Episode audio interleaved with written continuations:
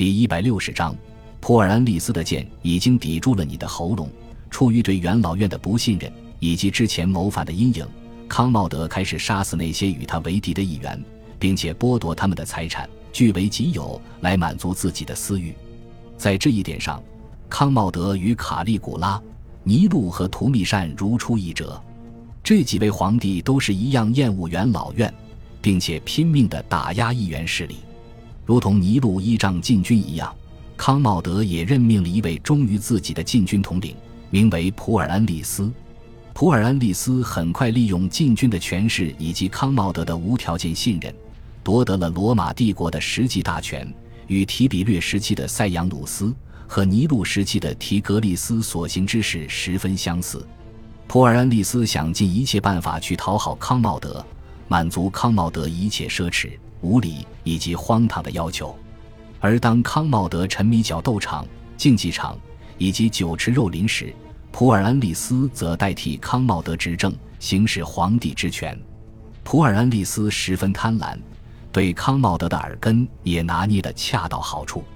他会经常向康茂德告状，给那些与他为敌的议员们安上谋反的罪名，并将他们一一处死。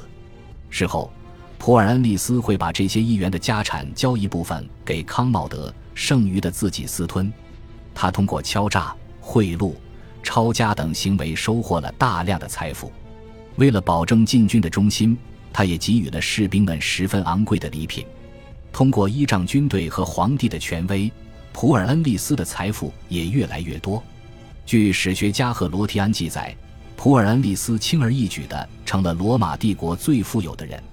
而康茂德对于普尔安利斯不断破获谋反的工作能力十分满意，认为只要有普尔安利斯罩着，他就可以高枕无忧。于是更进一步的放权给普尔安利斯，而康茂德的一叶障目也让普尔安利斯的权欲之心愈发膨胀。公元一百八十五年，普尔安利斯为了加强自己的势力范围，他劝说康茂德把自己的儿子派往伊利里亚行省担任总督。伊利里亚行省是多瑙河沿岸行省之一，里面驻扎着不少精锐军团。普尔恩利斯的儿子在抵达伊利里亚行省之后，开始大规模扩军，搜刮民脂民膏，大肆奖赏军队，其造反之意非常明显。由于伊利里亚省和意大利隔海相望，是最靠近罗马的驻军行省之一。如果普尔恩利斯除掉了康茂德，他的儿子可以第一时间领军前往罗马接应父亲称帝。公元一百八十五年，康茂德举办了规模盛大的主神朱庇特庆典。庆典时，康茂德站在舞台的最上方，欣赏着各种竞赛与表演。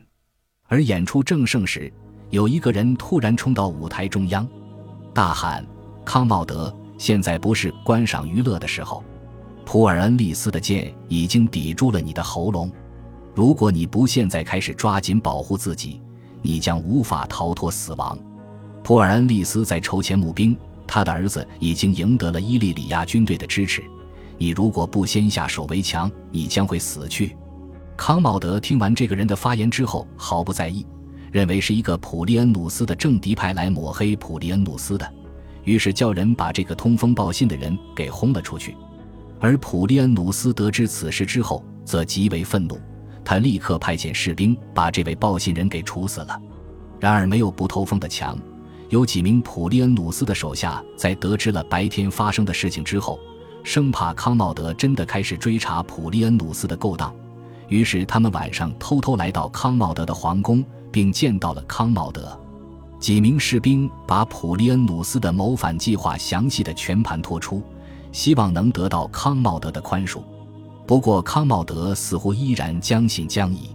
士兵们无奈之下，拿了他们偷出来的几枚金币，上面赫然印着普利恩努斯的头像。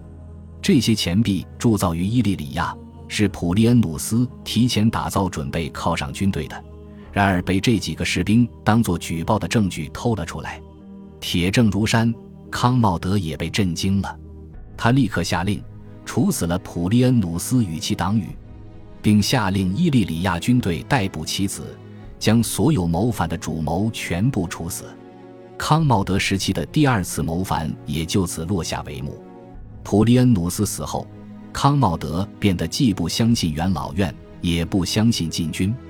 于是他利用普利恩努斯死后的权力真空，任命自己的奴隶仆人克林安德来帮助他治理帝国。感谢您的收听，喜欢别忘了订阅加关注，主页有更多精彩内容。